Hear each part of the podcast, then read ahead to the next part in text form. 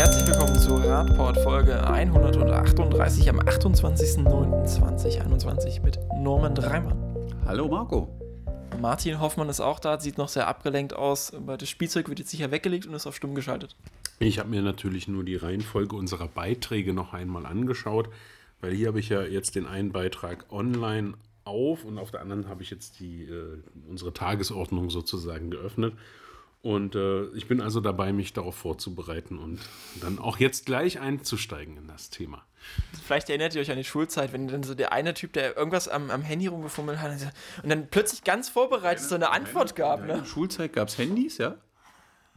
Meiner noch nicht. Ja. Nee, meiner noch nicht. Nokia 63. Nee, selbst das nicht. Nee, nee. Äh, Handys kamen erst äh, mit äh, Abschluss äh, der Schulausbildung. Also nach dem 26. Versuch, das Abitur zu machen oder so. Was sag? Wir kommen mal zum ersten Thema. Äh, am vergangenen Sonntag war so ein kleines Event. Bundestagswahl hieß das. Äh, auch Berlin hat ein neues. Event. Naja, das haben wir auch nicht vorher besprochen. Das war erst da unwichtig. Das Ähm, ist für mich überrascht, das Thema, oder? Ja. war plötzlich halt da. Ne? Das- Plötzlich war Wahl. Plötzlich musstest du wählen. Ja, wir kommen mal äh, zum Thema. In Berlin hat man auch tatsächlich ein neues Abgeordnetenhaus gewählt und auch äh, Schleswig-Holstein hat einen neuen Landtag gewählt. Wir wollen mal zumindest auf das, die Abgeordneten. Mecklenburg-Vorpommern auch. Nee, Schleswig-Holstein, Mecklenburg-Vorpommern, nicht Schleswig-Holstein. Stimmt, Ja. das war Mecklenburg-Vorpommern. Mecklenburg gewählt, ja. Es sind, ja, es sind ja praktisch, ist ja eine Richtung, ne? Und Berlin. Genau, das ist ab Berlin wird jetzt kein Bullabü mehr. Ja? Wir sprechen jetzt einfach mal kurz über die Themen. Wir versuchen mal ganz kurz, äh, ganz, ganz, ganz wirklich kurz, das ist der Blick an Martin, ähm, einmal die, die Bundestagswahlergebnisse vielleicht einzuordnen. Was könnte das für die Verkehrswende heißen? Wir haben ja im Vorfeld die äh, Wahlprogramme beschlossen. Wir wissen, die Parteien gehen jetzt erst in die Sondierungsgespräche bzw. Koalitionsgespräche. Also sind wir noch nicht so genau mit den Ergebnissen, aber so eine ganz kurze Einordnung in ein, zwei Minuten, Martin. Das ist, stellt mich jetzt wirklich vor, vor, vor Herausforderungen. das waren 15 Sekunden. Also, ähm, ja, ich denke, man muss erstmal warten, wie es jetzt sich entwickelt. Ähm, die Option, dass es unter Umständen eine Neubesetzung im äh, Bundesverkehrsministerium gibt, ähm, ist natürlich, äh, und da verrate ich jetzt kein Geheimnis, das ist natürlich, äh, wäre schon äh, eine sehr positive Option, was eine Verkehrswende angeht. Ähm, ja, ansonsten stehe ich da noch ein bisschen ratlos daneben, ehrlich gesagt. Also, ähm, wir haben ja vorher ziemlich viel auch über ähm, Klimawandel und was muss der Verkehr da beitragen und wir haben ja die Wahlprogramme auseinandergenommen. Und ähm, ja, ich bin da ein bisschen ratlos, ehrlich gesagt. Also ich, ich denke, das Thema Klimawandel ist einfach da und präsent und wir wissen eigentlich alle, dass wir äh, handeln müssen. Ähm, und dann sehe ich mir das Wahlergebnis an und denke so, mm, okay. Versuchen wir es mal ein bisschen positiver zu sehen. Es gibt ja jetzt aktuell zwei mögliche Regierungsoptionen. Mehr oder weniger, wenn wir jetzt die große Koalition ausschließen, dann wäre das eine, eine Regierung geführt unter der, unter der CDU mit FDP und Grünen. Und es gäbe die Möglichkeit, die auch aktuell im Stand ja wahrscheinlicher erscheint, eine geführt von der SPD mit den Grünen und der FDP. Da haben wir ja schon mal zumindest den Grünen relativ guten, ja, guten Entwurf attestiert für die Verkehrsplanung die ja in beiden Regierungen dabei wäre. Bei der FDP hatten wir ja die Note absolut mangelhaft äh, verteilt. Das war ja unterirdisch. Und bei der SPD hatten wir ja zumindest geurteilt, dass die Ausrichtung gut war, aber das nicht fundiert war. Also könnte man ja zumindest sagen, dass eine, eine rot-grün-gelbe Koalition für die Verkehrswende potenziell bessere Tendenzen hätte. Das würde ich, diese Einschätzung teile ich. Ähm, wir haben ja auch ähm, nach der Landtagswahl gesehen, dass die FDP auf Landesebene, die jetzt ja hier auch in der Regierung beteiligt ist, ja durchaus ähm, in Bezug, äh, im Gegensatz zu ihrem Wahlprogramm auf Landesebene, dann doch sehr stark und sehr offen äh, war, was das Thema ähm, Verkehrswende bzw. unser Thema Radverkehr ist. Also auch da würde ich sagen, dass, äh, da kann man durchaus hoffen. Und ähm, ja, das ist schon eine Option. Also ich denke schon, dass wenn, wenn es äh, diese Ampelkoalition geben wird, dann äh, werden wir hier auch äh, auf Bundesebene ein, zumindest die Anfänge eines Wandels erleben. Genau, belassen wir es mal kurz dafür zur Bundestagswahl und schauen nochmal. Ach, Norman wollte noch was ergänzen? Nein. Norman möchte direkt was zu Berlin sagen. Nee, zu Berlin, nee, Berlin wird jetzt kein Bullabü mehr, aber das, äh, ja, Franziska Giffey wird das da wahrscheinlich jetzt alles richten, aber es wird wahrscheinlich genauso spannend, die Entwicklung da zu beobachten, wie sie auf Bundesebene ist. Ähm, aber ich sehe es genauso wie Martin. Äh, ich glaube, egal wer da an der Regierung ist, man kann sich gewissen Dingen nicht verschließen oder Aufgaben, die vor dieser Regierung stehen, aus welchen Parteien sie auch am Ende immer gebildet wird. Es gibt klare Vorgaben, die erfüllt werden müssen. Ja, und dafür ja. gibt es nur begrenzte Möglichkeiten, diese zu erfüllen.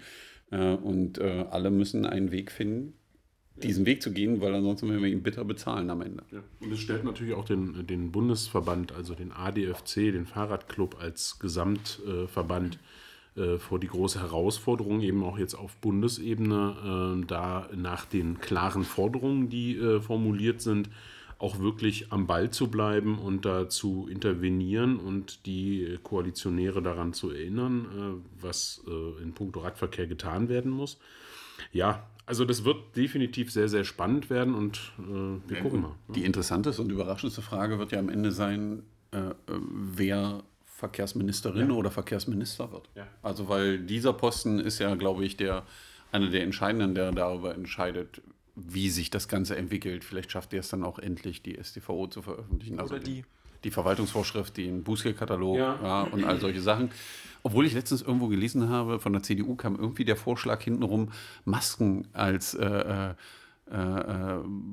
also zwingend vorzuschreiben im Erste-Hilfe-Kasten und dass man dafür schon wieder die STVO ändern will. Das gibt ja neue Möglichkeiten, wenn man da dran rumschraubt, aber mal gucken. Genau, wir schauen nochmal ganz kurz nach Berlin. Äh, da ist ja nicht nur der Bundestag verortet, sondern auch das Abgeordnetenhaus ist äh, ja eines der progressivsten Bundesländer gewesen in Sachen Verkehrspolitik in den letzten Jahren. Jetzt hat Norman gerade schon das Wahlergebnis in Berlin angedeutet. Dort ist die SPD jetzt stärkste Kraft wieder geworden, unter Franziska Giffey, die sich ja im Vorfeld eher für eine Koalition mit der CDU ausgesprochen hat. Das liegt unter anderem auch daran, dass die SPD ja für das Autobahnprojekt in, äh, das städtische Autobahnprojekt noch sehr Interesse hat in Berlin, das fortzuführen. Das wäre mit den Grünen und den Linken wahrscheinlich nur schwer machbar. Es gibt aber jetzt auch schon ja aus einigen SPD-Kreisverbänden in Berlin ja den Aufruf, dann bitte wieder diese rot-rot-grüne Regierung fortzusetzen. Die Grünen hatten sich auch dafür schon ausgesprochen. Entsprechend bleibt das noch offen, aber ich denke auch die Entscheidung in Berlin, welche Regierung dort in der Macht ist, wird für Deutschland insgesamt sehr relevant werden, weil die Abgeordneten fahren regelmäßig nach Berlin, die sehen dort Verkehrsinfrastruktur, die nehmen das mit und Berlin hat natürlich auch eine gewisse Richtwirkung auf ganz Deutschland, wenn da was passiert. Das haben wir ja mit den ganzen Project Bike Lanes gesehen. Project Bike Lanes haben wir in so vielen Städten weltweit schon gehabt, aber in Deutschland sind sie erst ein großes Thema, seit sie Berlin eingeführt hat.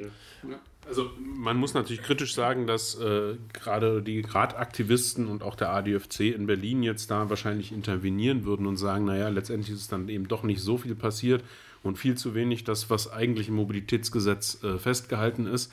Ähm, das mag auch so sein, aber ich äh, mag mir jetzt nicht vorstellen, wie sich das ganze äh, Projekt ähm, entwickelt, wenn das eben dann eine, eine große Koalition wird aus Schwarz-Rot, äh, beziehungsweise unter Führung der SPD sogar.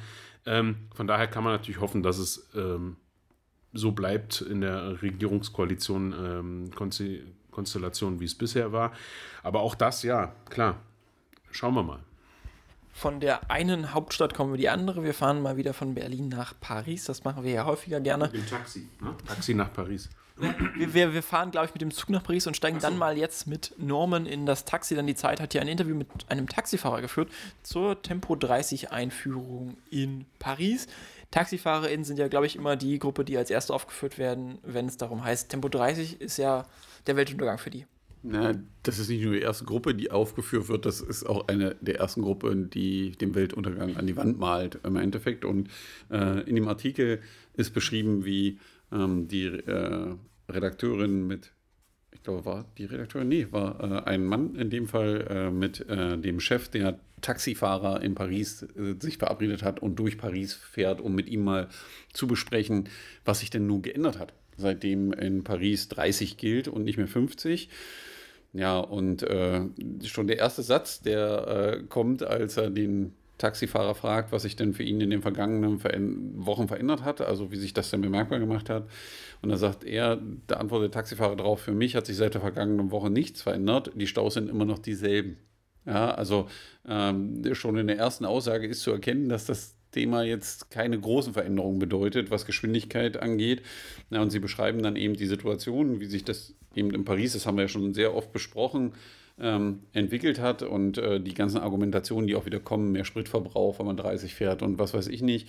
Ähm, aber am Ende stellt man immer wieder fest, es ändert sich nichts dadurch, dass 30 gefahren wird. Also doch, es ändert sich schon was, weil in der Spitze werden nicht so hohe Geschwindigkeiten gefahren, aber das, was ja immer argumentiert wird, sie kommen nicht eher ans Ziel, sie können nicht so viele Leute transportieren und so weiter, ähm, tritt nicht ein, weil äh, die durchschnittliche Geschwindigkeit, die man in dem Taxi erreicht, sind irgendwie 14 km/h oder 12 km/h, die man pro Stunde erreicht. Am Ende steht man doch relativ häufig im Stau und es liegt eben nicht daran, äh, dass es mehr Fußgänger gibt und mehr Radfahrer gibt in Paris, sondern dass es auch mehr Autos gibt, weil das war ja die große Entscheidung, äh, die man getroffen hat, mit dem, was man da macht, die Leute eben auf andere Verkehrsmittel zu bringen, um den Platz besser zu nutzen.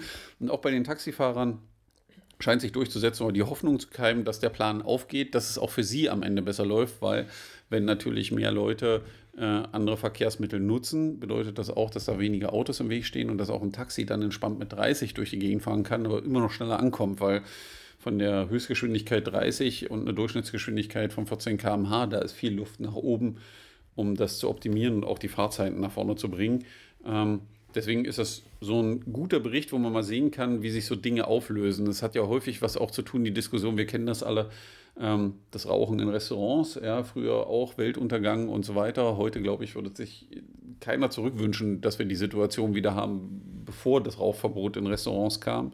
Und genauso ist das hier mit dem Autoverkehr. Und das Schöne an Paris ist eben, sie probieren es aus. Ja, sie machen mal und gucken, dass, wie die Dinge funktionieren und zeigen eben auch hier mit dem Beispiel, also es tut keinem weh, auf 30 runterzugehen, weil es dafür sorgt, dass äh, Verkehrstote eben weniger und Schwerverletzte im Verkehr stattfinden. Aber auf die Bewegung der Menschen hat das fast null Einfluss ja. aktuell.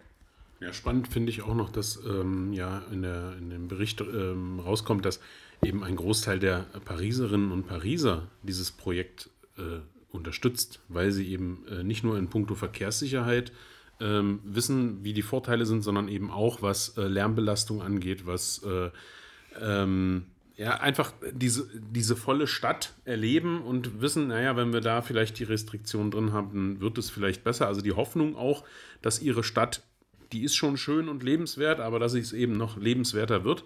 Und auf der anderen Seite eben die äh, Pendlerinnen und Pendler im Umland, die eben, ach, das ist alles ganz gruselig, jetzt muss ich ja da in der Stadt langsam fahren ähm, also das zeigt sehr schön äh, einmal nochmal, warum Frau äh, Hidalgo überhaupt wiedergewählt wurde, weil sie eben diese breite Unterstützung in der Bevölkerung hat. Und es zeigt aber eben auch die Problematik der Städte, dass eben, ähm, ja, man die, die, die Bewohnerinnen und Bewohner da vielleicht davon begeistern kann, aber alle, die in die Stadt wollen, da muss man eben auch gute Alternativen anbieten. Da sind wir wieder bei den Radschnellwegen, da sind wir beim guten ÖPNV und äh, die Umlandanbindung mit ÖPNV. Ja, aber insgesamt natürlich sehr, sehr spannend damit sind wir auch schon bei unserem nächsten Thema. Beim nächsten Thema geht es nämlich konkret darum, Alternativen anzubieten und die zu schaffen.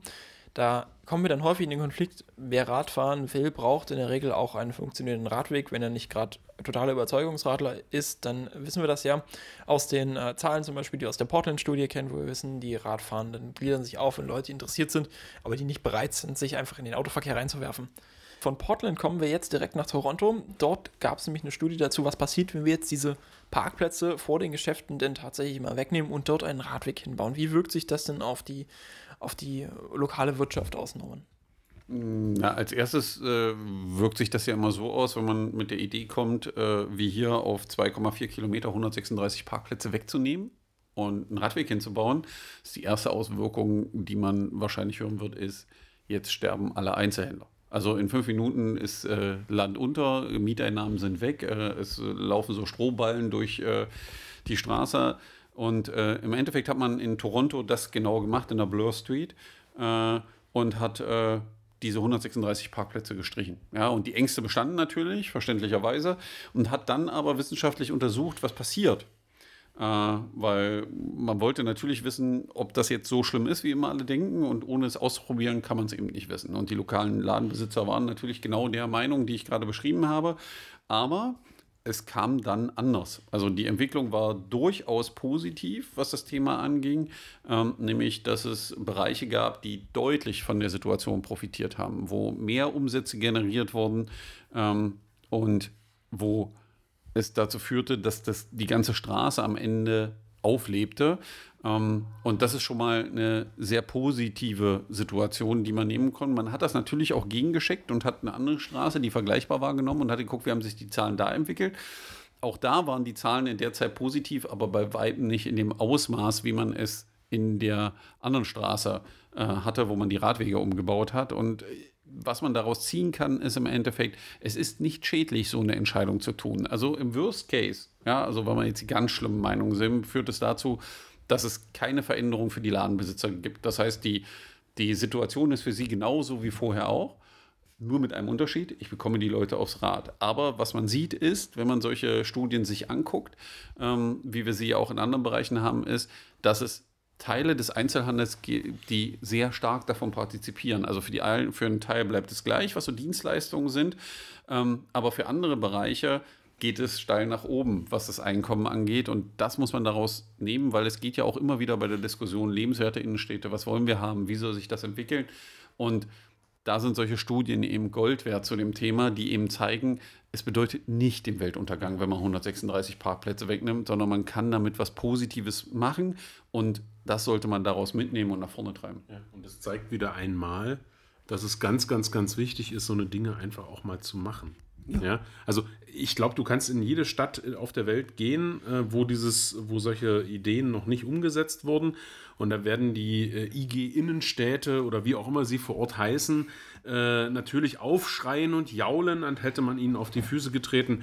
Ähm, man kann es nur verstehen und begreifen, also wahrscheinlich nicht, ich weiß nicht, wie die wievielte Studie ist das eigentlich, die wir jetzt dazu präsentieren im Podcast. Also man kann es offensichtlich nicht äh, einfach von durch Ratio begreifen, sondern man muss es einfach erleben. Ähm, von daher kann man sich natürlich nur wünschen, dass viele andere äh, Städte, ähm, auch uns bekannte Städte, vielleicht mal auf die Idee kämen, etwas in der Richtung zu tun. Wobei die AutorInnen der Studie jetzt natürlich sagen, dass sich das nicht unbedingt übertragen lässt auf andere Kontexte, aber wobei man halt sagen muss, auch wenn der Effekt jetzt hier positiv, also der Effekt ist ja jetzt hier positiv, wenn wir wissen, dass bei beiden Straßen beispielsweise der Konsum gestiegen ist, wäre die Logik, wenn es einen negativen Einfluss hätte. Also man könnte jetzt sagen, ist einfach die Wirtschaft besser gelaufen und deswegen wurde grundsätzlich mehr gekauft. Mhm. Hätte das aber einen negativen Einfluss, dann hätte ja hier der, ähm, der Gewinnanteil deutlich genau, kleiner, schlechter, sein, schlechter sein müssen und der andere, weil die andere Straße ja davon hätte profitieren müssen, dass sie ja. die Anführungsstrichen bessere Anbindungen für den, für den MIV gehabt hätte. Also sehen wir schon diese Effekte und auch wenn die Autoren dieser Studie jetzt hier sagen, das lässt sich vielleicht nicht übertragen, es ist ja nicht die einzige Studie, die wir dazu kennen. Sie sind inzwischen in sehr, sehr vielen Kontexten durchgeführt worden und natürlich muss man immer die lokalen Gegebenheiten beachten. Also man kann jetzt nicht einfach sagen, immer Parkplätze direkt wegnehmen ist der beste Weg, sondern manchmal ist es vielleicht auch ein Mittelweg, manchmal ist es konkret, sich die Straße anzugucken, manchmal vielleicht auch nicht der Radweg die beste Lösung, sondern vielleicht Aufenthaltsqualität zu schaffen oder Tempo 30 einzurichten oder sonst irgendwas. Aber generelle Flächenumverteilung ist der Schlüssel, um hier mehr lebenswert, äh, mehr lebenswerte Innenstädte zu schaffen, die dann auch mehr Einzelhandelumsätze erzielen. Wir kommen damit dann auch wieder direkt zum nächsten Thema. Da geht es nämlich nicht darum, wie man viel Geld mit Verkehr einnehmen kann, sondern eher darum, wie viel Geld man mit Verkehr verlieren kann. Diese ein Ansatz grundsätzlich hatten wir auch schon häufig. Es geht nämlich um die Kosten des vor allem motorisierten Individualverkehrs, der vielleicht nicht ganz mit den Einnahmen über, gegenübersteht. Wie viele behaupten immer, ich gebe Geld für meinen Pkw aus, ich zahle Steuern. Die Radfahrenden tun das nicht und deswegen habe ich ein Anrecht auf meine Straße mit meinem Pkw und die Radfahrenden natürlich nicht. Martin, wie sieht es denn wirklich aus? Ja, ja, also wir haben hier eine, äh, einen interessanten Bericht zu einer Studie, die mal, also muss ich mal überlegen, wir haben bisher immer über die, den wissenschaftlichen Ursprung sozusagen gesprochen, ne, mit Kassel als, äh, als Lehrstuhl wo das, und Dresden, wo das entstanden ist. Ähm, wo es auch darum ging, mal zu gucken, wie kann man das denn anwenden, wie kann man sozusagen so ein Tool schaffen. Das gibt es mittlerweile ja für die Kommunen, mal zu gucken, wie, äh, wie hoch sind eigentlich meine wirklichen Kosten äh, für, für Verkehrsinfrastruktur, für den motorisierten Verkehr. Äh, das ist das Stichwort Kostenwahrheit. Ne? Und hier ist es jetzt ganz spannend. Ähm, wir reden hier über eine Studie, die vom Netzwerk Europäischer Eisenbahnen in Auftrag gegeben wurde. Durchgeführt hat das die, ganz, äh, die Hochschule für Technik und Wirtschaft in Berlin. Und äh, also jemand mal aus einer ganz anderen Sparte, nämlich die Eisenbahner. Und die Studie kommt zu dem Schluss, dass wir 70 Milliarden Euro jedes Jahr für den Straßenverkehr ausgeben. Ähm, das ist also, ich weiß gar nicht, wann ist die Studie gelaufen, habe ich nicht gesehen. Also es sind schon nochmal 2018, 2018 das ist schon mal ein Jahr Äh, also für, für 2017 gab es ähnliche Untersuchungen. Das ist der Untersuchungszeitraum, den wir Genau. jetzt meinen. Ähm, da ist das gestiegen. 2017 hatten wir 10 äh, Milliarden äh, Euro noch weniger. Und ähm, ja, dann werden diese Zahlen mal aufgeschlüsselt, ähm, wie, äh, wie setzen sich die 70 Milliarden ähm, zusammen. Das sind also 38 Milliarden, das sind echt, das sind Hausnummern für den Bau und den Unterhalt von Straßen, 14 Milliarden Euro für die Verkehrspolizei, 18 Milliarden Euro Unfallfolgekosten, das muss man sich wirklich mal auf der Zunge zergehen lassen. Das sind die menschlichen Kosten und Verlusten, Richtig. Trauer. Das ist ja nicht mehr ja eingerechnet, was da alles. Hier geht jetzt ja wirklich nur um äh, zum Beispiel um die medizinischen. Wobei, also aus, aus, aus betriebswirtschaftlicher Sicht ist Trauer auch ein Kostenfaktor, weil du bist weniger produktiv nach dem Todesfall. Es müsste, also wenn wir jetzt wirklich mal komplett rational da rangehen mit dieser betriebswirtschaftlichen Brücke, ist das auch ein Verlust. Sicherlich noch größer gestalten. Aber Genau. die, ich glaube, vielleicht steckt das da auch schon drin, aber die Zahlen an sich, also die 38 Milliarden für den Bau und Unterhalt von Straßen, hm, da, da nicken wir vielleicht noch, da, die Größenordnung können wir uns vielleicht noch vorstellen, aber das ist 14 Milliarden Euro für die Verkehrspolizei, also Einsatz, damit auch wenn wir schon die Infrastruktur haben, damit das da auch noch funktioniert, obwohl wir ja schon Kreisverkehre und Licht, also Ampeln haben. Ähm, und 18 Milliarden Euro Unfallfolgekosten. Das ist echt eine Hausnummer. Und ähm, ja, äh, jetzt muss man dann sagen, ähm, dass äh, die, äh, die Einnahmeseite ein bisschen schlechter aussieht. Ähm, die Studie kommt zum Ende oder zu dem Schluss, dass nur 36 Prozent dieser 70 Milliarden äh, durch Steuern und sonstige Einnahmequellen gedeckt sind und der Rest. Was, wer, wer, wer, wer, wer zahlt das jetzt eigentlich? Ne, wird querfinanziert von uns allen. Also jeder, der kein Auto hat oder nicht Ja. so viel fährt, der finanziert das quer. Ja, das ist doch äh, schön. Ne? Ja. Äh, das ist dann auch wirklich toll. Ähm, hier in der Studie geht also das ist eigentlich die, die, die Hausnummer, dass man das mal gehört hat, dass man sich das nochmal durch den Kopf gehen lässt und dass man auch überhaupt immer mal wieder äh, sich bewusst macht, äh, dass das ähm, diese Herangehensweise, ähm, Verkehr mal äh, zu betrachten und eben auch die Kosten zu betrachten, ähm, das muss einfach noch mal weiter ins Bewusstsein vordringen. In der Studie geht es dann natürlich noch weiter. Das wird verglichen mit Luftverkehr ähm, und wie wird die Schiene eigentlich finanziert. Der Herr Scheuer meinte ja, dass ab nächstem Jahr äh, mehr Geld in die Schieneninfrastruktur fließen soll als in die Straßenverkehrsinfrastruktur. Da äh, gibt es dann aber schon das Problem, dass man das gar nicht so leicht aufschlüsseln kann. Also es gibt ja nicht nur die, die Bundesförderung für Straßenverkehr, sondern eben auch die Landkreis- und kommunale Ebene. Letztlich ähm, zeigt sich, dass wir hier als Gesamtgesellschaft äh, mehr reinbuttern, und das ist jetzt äh, für uns jedenfalls hier in der Runde nicht neu, ähm, als, ähm, als da irgendwelche ähm, ähm, ähm, Rückflüsse äh, zu verzeichnen sind. Und es ist mal schön, das aus einer anderen Richtung zu hören, ne? dass es jetzt eben mal vom Verband der, der, der Schienenindustrie bzw. der Eisenbahnen kommt. Ähm, und für mich ist hier an der, an der Stelle einfach nur wichtig, dass wir, äh, dass es wieder um das Thema geht und dass wir, dass, dass das ein Hebel ist, äh, dieses, diese, diese Folgekosten auch im Bewusstsein zu verankern, dass wir merken, was verursachen wir da eigentlich und wer zahlt das eigentlich? Ja, das Schöne, was das zeigt, ist, also die ganze Situation ist, es wäre schön, wenn es wirklich Kostentransparenz gäbe. Also wenn jemand, also im Unternehmen würde ich einfach, dafür würde ich das ja auch machen, dass ich wissen will, was gebe ich aus, was kriege ich rein, um dann eine vernünftige Entscheidung zu treffen, ja, ob das Sinn macht oder kein. Und das, was mich wirklich am nachdenklichsten macht an dem ganzen Bericht, den wir hier vor uns haben, ist der letzte Satz, der da drin steht. Da steht, seit 2002 gab es keine offiziellen Angaben mehr, welche Kosten für Bau, Unterhalt und Betrieb von Kreis- und Kommunalstraßen anfallen. Das dürfte der größte Teil des Straßennetzes in der Bundesrepublik Deutschland sein. Und wir wissen seit 2012 nicht mehr, was er uns kostet. Also, das ist so ein Punkt, wo ich sage, das kann man so nicht lassen, sondern wir müssen das ausrechnen. Da gab es ja diese äh, die Verfahren aus Kassel und überall, ähm, dass wir das ausrechnen können, weil nur wenn ich eine fundierte Datenbasis habe, kann ich eine fundierte Entscheidung treffen.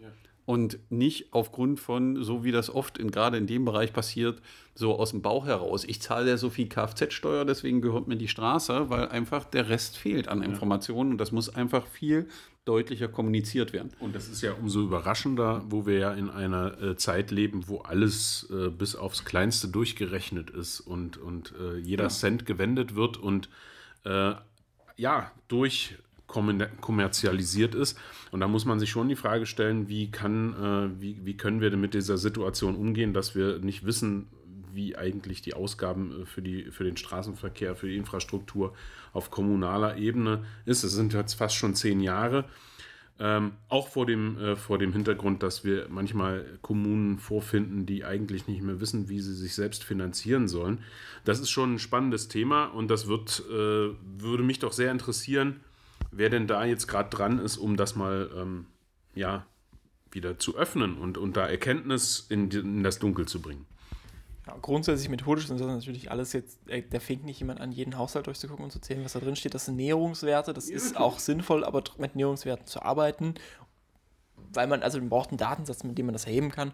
Das ist für viele andere Teile auch sinnvoll. Beispielsweise wäre es vielleicht auch sinnvoll, mal für Kommunen zu erheben, wie viel Geld sie denn eigentlich mit Radverkehr vielleicht verdienen. Manche werden dann wahrscheinlich sehr überrascht, wie viel da euch Tourismus oder Radhandel und Reparaturen und so alles reinkommt. Diese Zahlen haben wir in der Regel ja für den Outdoor-Verkehr schon, aber die haben wir halt nicht für den Radverkehr, weil wir sie einfach nicht messen. Es gibt ja ein Argument und eine Stadt auf diesem Planeten, die sagt ja immer, sie hat die Radinfrastruktur gebaut, weil sie selber fast pleite war und das das Billigste war, was sie machen konnten. Mhm. Ja, und das Effektivste. Und äh, die Stadt kennen die meisten, die Radfahren. Das war Kopenhagen. Und äh, gibt irgendwie einen Grund dafür, dass das funktioniert hat und es denen heute so gut geht. Weil, wenn ich für etwas Geld ausgebe, wo ich viel Geld für erhalte, also einen hohen Return of Investment habe, dann ist das Endergebnis das, was man da sieht und da sollte man daraus lernen. Aber dazu gehört es eben, dass ich vorher weiß, was mich was kostet. Dann kommen wir mal zu einer anderen Stadt, die zumindest nach aktueller Haushaltslage auch der Meinung ist, dass sie zumindest relativ wenig Geld hat, zumindest nicht in einem so entspannten Haushalt ist, Magdeburg.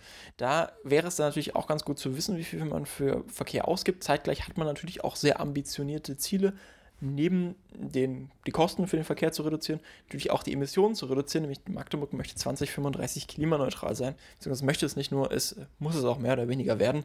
Denn ansonsten wird das mit dieser äh, Stoppen der Klimakrise auch nichts mehr. Jetzt hat sich der VCD, also der Verkehrsclub Deutschland, der mit der Ortsgruppe Magdeburg hier aktiv ist, auch hier um eine Studie bemüht, um herauszufinden, was muss Magdeburg eigentlich tun, um dieses selbstgesetzte Ziel, also vom demokratisch gewählten Stadtrat beschlossen, 2035 äh, klimaneutral zu sein, im Verkehrssektor zu erfüllen. Also wie muss sich der Verkehr verändern, damit wir 2035 klimaneutral sind? Norman. Ja, was ja wichtig ist, ist, das hört sich jetzt so an, wie das hat Magdeburg sich nur zugenommen, äh, vorgenommen. Also ich glaube, dass das, was wir hier jetzt besprechen, übertragbar ist auf andere Städte, weil wir werden das überall anders genauso regeln, weil das, was wir jetzt besprechen, bedeutet ja so etwas wie Paris. Also die Dinge, wenn wir wirklich was dagegen tun wollen, müssen wir die Frage stellen, reicht ja nicht, dass in Paris jemand beschließt, wir werden jetzt CO2-neutral, sondern am Ende muss das ja irgendwo passieren. Und passieren tut das in den Kommunen. Also hat sich der VCD das hier für Magdeburg mal angeguckt. Der Stadtrat hat 2019, wie Marco schon sagte, beschlossen, wir werden CO2-neutral und hat sich das hier natürlich nicht für alle Bereiche, die CO2 emittieren, angeguckt, sondern nur für den Bereich Verkehr. Ist ja der Verkehrsclub. Also. Ist ja der Verkehrsclub. Ähm, und es ist ja auch ein relativ großer Brocken, der da vor uns steht. Ähm, damit man eine Vorstellung hat, äh, Magdeburg emittiert so im Jahr über den Verkehr knappe 300.000 Tonnen CO2, ja, die äh, wir ähm, pro Jahr an Emissionen reinhauen. Und ähm, jetzt geht es natürlich darum, wie kriegen wir es irgendwie hin, bis 2035 auf Null zu sein. Also es gibt ja mehrere Szenarien, die man gehen kann. Und die beschreibt der VCD in seiner Auswertung. Wenn man sich das anguckt, was das bedeutet, wir haben aktuellen kennen wir, also wir haben aktuelle Zahlen von 2018. Wir haben 466 PKWs pro 1000 Einwohner. Wir haben eine durchschnittliche Fahrstrecke pro Weg von 13,3 Kilometer und so eine Verteidigung Fußverkehr 8%, 16% Rad, ÖPNV 22, MIV 55, Wirtschaftsverkehr macht da nochmal 22% von aus. Ähm, und wir sind mit dem Radverkehr, glaube ich, im Vergleich auf Bundesebene schon relativ weit vorne bei vielen Städten, was das angeht. Ähm, was immer mehr sein kann, aber wenn man sich anguckt, wenn wir wirklich dahin wollen, dass wir bei Null landen, also Null Emissionen CO2, müssen oder auch uns nur an den Wert annähern. Also oder auch nur den Wert annehmen, gibt es ja jetzt viele Möglichkeiten, über die immer gesprochen wird. Ja, und äh, so eine der Sachen, die mal als erstes kommt, ist, wir bauen E-Busse und alle bekommen E-Fahrzeuge. Ja, und da kann man sich dann angucken, okay, welche Reduktionsmöglichkeiten hat das dann? Und interessant ist eben, ich sagte ja gerade, es sind knapp 300.000 Tonnen. Und wenn ich alle Busse, die wir in Magdeburg haben, die ÖPNV sind, auf E umstelle, dann spare ich von den 300.000 knappe 5.000 Tonnen. Das ist jetzt nicht ganz so viel. Aber relativ kostenintensiv. Ist relativ kostenintensiv und ich habe einen relativ kleinen Effekt. Jetzt können wir das Thema E-Fahrzeuge angucken, weil ich muss ja bei einer CO2-Emission auch gucken, wo kommt denn der Strom her? Ja, den ich mit dem E-Fahrzeug imitiere und alles sowas. Und da sind wir bei weitem noch nicht an der Stelle, dass wir CO2-neutral äh, das Ganze produzieren. Und wenn wir das machen, hat der VCD ausgerechnet, sind das 35.000 Tonnen, also knappe ein bisschen mehr als 10 Prozent der äh, Summe, die wir damit einsparen.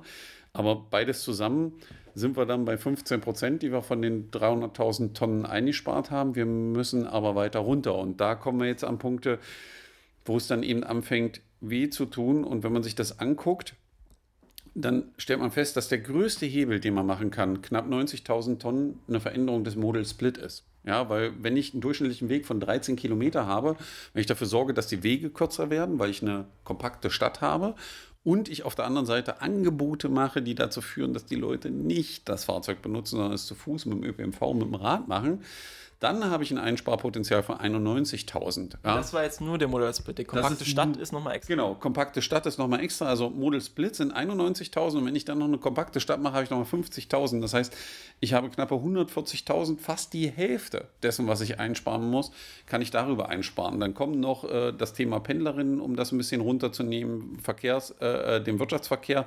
Der Wirtschaftsverkehr spielt tatsächlich auch noch eine größere Rolle, wo wir ja natürlich auch darüber reden können, wie organisieren wir Wirtschaftsverkehr in der genau. Stadt. Das haben wir in dem Podcast schon häufig gemacht Mikrodepots, also genau. und all diese Verteilstellen. Das ist auch nochmal das Potenzial von äh, knapp 70.000 Tonnen und dann kann ich am Ende noch ein bisschen was kompensieren. Ja? Und so komme ich irgendwie, wenn ich das alles zusammen mache, wobei ich aber eben gucken muss, was sind eigentlich die größten Hebel, komme ich an das Ziel. Und in Zahlen ausgedrückt heißt das aber etwas, was relativ unangenehm erstmal für den einen oder anderen ist, weil das ist schon eine Hausnummer, die man da sieht, weil die Pkw je 1000 Einwohner müssen runter, damit man dahin kommt. Und die müssen eben von 466 auf 150 Pkw runter. Das heißt also, ich muss Carsharing und solche Dinge eben ausbauen, weil ich mit Carsharing, mit einem Carsharing-Fahrzeug kann ich zwölf Autos ersetzen, wenn man sich Studien anguckt. Das ist ein Punkt, der muss runter. Ich muss die Wege runterfahren von 13 Kilometer im Schnitt auf 9.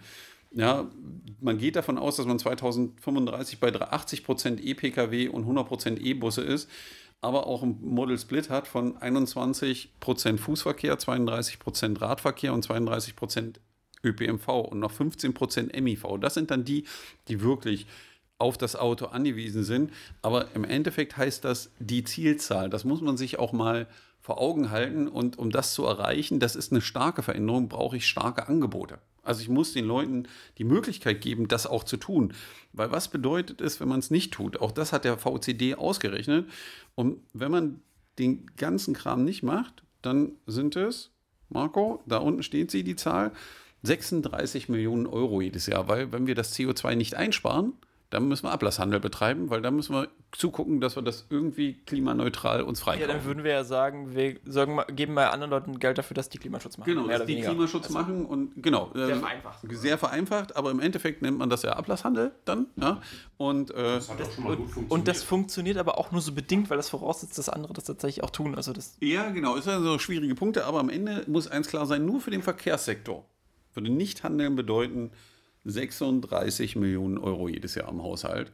Und das ist eine Hausnummer, da kann man, glaube ich, was Sinnvolleres ja, Manche Menschen können vielleicht gar nicht einschätzen, was das so ist. Also Magdeburg hat so einen Haushalt von, glaube ich, knapp 600 Millionen. Also das ist ja schon ein Betrag, der sehr, sehr weh tut. Also ich glaube, ich weiß jetzt nicht, ob du Zahlen hast, aber so eine Schulfinanzierung ist das oder so. Also es sind mehrere Schulen, über die wir hier reden. Und äh, 36 Millionen, na klar, das ist der ÖPMV aktuell. Ich glaube, dass der Zuschuss, ich glaube, der Zuschuss liegt aktuell in der Diskussion mit den Schülern bei 38 Mille oder 32 Mille irgendwo dazwischen. Man mag uns berichtigen, wer es nachguckt, aber in dem Größenordnung bewegen wir uns. Also, dass die MVB da draußen fährt sozusagen.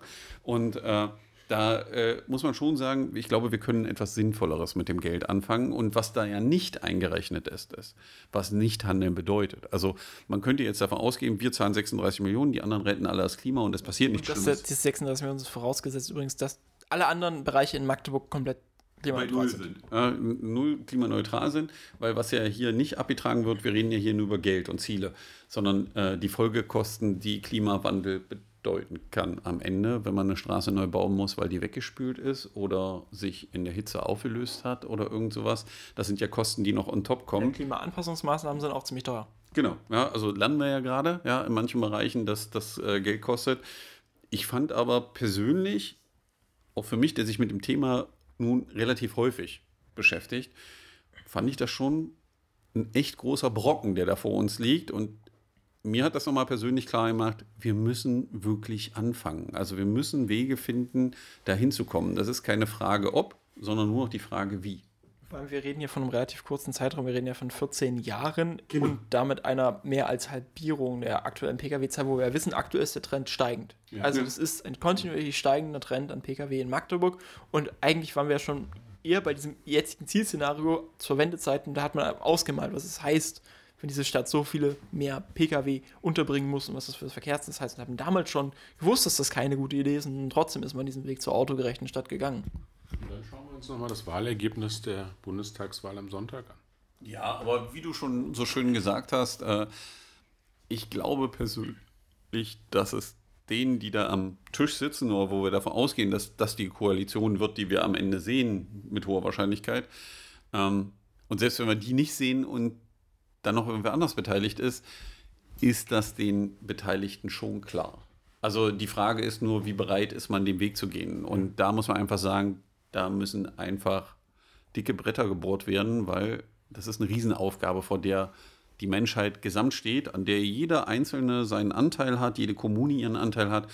Und wir müssen das Problem lösen, so dass wir alle mitnehmen. Ja. Also, dass wir allen ein Angebot machen, womit die gut leben können, weil das ist immer so, am Anfang denkt man, dass das schwierig ist, ja, aber am Ende sind wir wahrscheinlich alle heilfroh, es gemacht zu haben. Ja.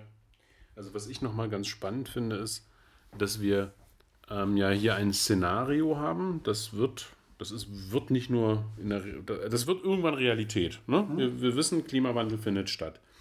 Ähm, und dass wir aber mit diesen Möglichkeiten, die hier jetzt aufgezeigt werden, Änderung Model Split, äh, Änderung Verkehrsflotte, äh, Siedlungsdichte etc., dass man, dass das ja alles Dinge sind, die da sind. Also wir reden hier nicht über etwas, was wir jetzt irgendwie nochmal 30, 40 Jahre Milliarden in irgendeine Forschung investieren müssen, damit wir ein Ergebnis hoffentlich bekommen, sondern wir wissen, was wir tun müssen. Wir müssen es einfach wirklich nur umsetzen. Ja? Ja, das ist keine ja, Raketenwissenschaft. Genau, es sind ja kleine Dinge. Also was mir da einfällt, ich weiß nicht, ob ihr das mitgekriegt habt in der EMBW, ich fand das ja verrückt. EMW. E EMW, also Europäische Woche der Mobilität. Wir sollen ja auch im Podcast aussprechen, was wir meinen, damit jeder zuhören kann.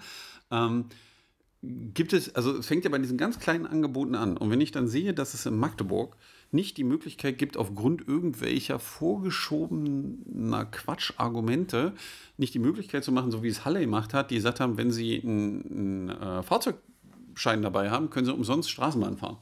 Äh, total geile Idee. Es war einen Tag in der EMW am theoretisch autofreien Tag, also genau, am letzten Tag. Genau. Aber das sind ja so Sachen, die muss ich mal machen, die muss ich weiter ausbauen, weil das hat nichts mit Zwang zu tun, sondern das hat was mit Angebot zu tun. Und ich muss den Leuten die Möglichkeit geben, das mal zu erfahren oder auch solche Sachen wie Carsharing zu nutzen und zu erklären, ja. dass das eigentlich eine coole Sache ist und total entspannt, wenn man sich nicht um die Winterreifen selber kümmern muss und den äh, TÜV für das Fahrzeug und tanken muss man es auch nicht mehr und das Geilste ist, es saugt jemand aus. Ähm, weil ich kann das ja alles nachvollziehen, dass Menschen Bedenken haben, das zu wandeln und ihr eigenes Auto abzugeben und diesen dieses Gefühl von Kontrollverlust an manchen Stellen, weil man anderen ausgeliefert ist.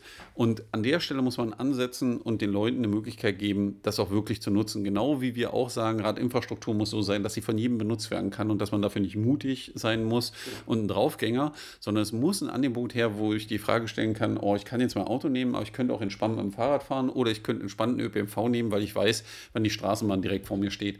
Und das sind die Angebote, die her müssen. Und dann funktioniert es auch. Und es gibt genug Beispiele auf diesem Planeten, wo man Städte hat, wo man das gemacht hat und den Weg gegangen ist und das Angebot genau zu den Lösungen führte, wo man hin will. Ja, und das wäre schön, wenn wir da wären. Dann können wir noch 300 Jahre drüber nachdenken. Aber entscheidend ist, dass wir es jetzt angehen.